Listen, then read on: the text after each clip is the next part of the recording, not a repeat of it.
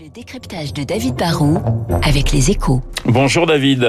Bonjour Renaud. Le gourmand David, en ce lundi de Pâques, c'est le monde du chocolat qui est en fête. Ah bah oui, Pâques c'est effectivement la fête du chocolat, mais, mais les cocottes au chocolat au lait ou les, les œufs au chocolat noir cachés dans les jardins sont loin de représenter le premier marché du cacao en France. hein. En fait, du chocolat, on en mange toute l'année et sous toutes les formes, en tablette, en bar, en pâte à tartiner, dans la pâtisserie.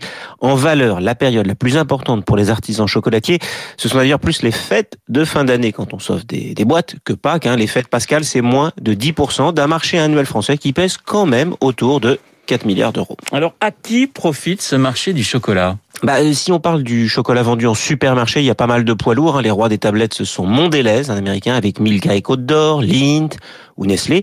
Le roi des confiseries, bah, c'est Ferrero, célèbre pour ses Kinder et ses Mon Chéri. On a aussi le groupe M&M's Mars.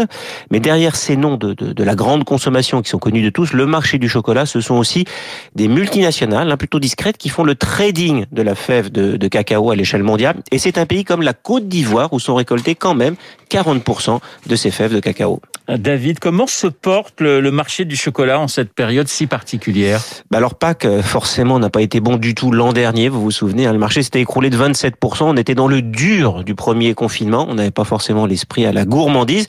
Cette année, ça, ça devrait un peu mieux se passer car on vit un confinement un petit peu moins strict et les chocolatiers ont été considérés comme des boutiques essentielles. hein. Ils ont donc eu le droit de rester ouverts.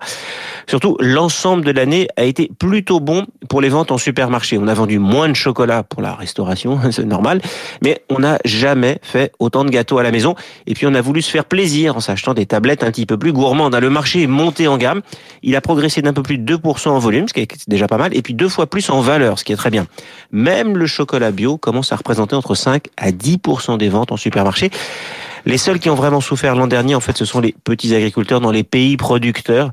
Ils avaient obtenu un accord de principe sur une hausse des prix en 2019, mais la consommation mondiale, en fait, a chuté à cause de la fermeture des restaurants et les récoltes ont été très importantes et du coup, bah, c'est l'effet ciseau. Le prix de la fève est retombé. Alors moi, je vous dirais, pour les soutenir aujourd'hui, mangez du chocolat. Mangez du chocolat et cherchez bien vos petits œufs, mon cher David. hein, juste après, évidemment, la matinale de Radio Classique. Le décryptage de David Barou sur l'antenne de Radio Classique. Tout de suite, la météo.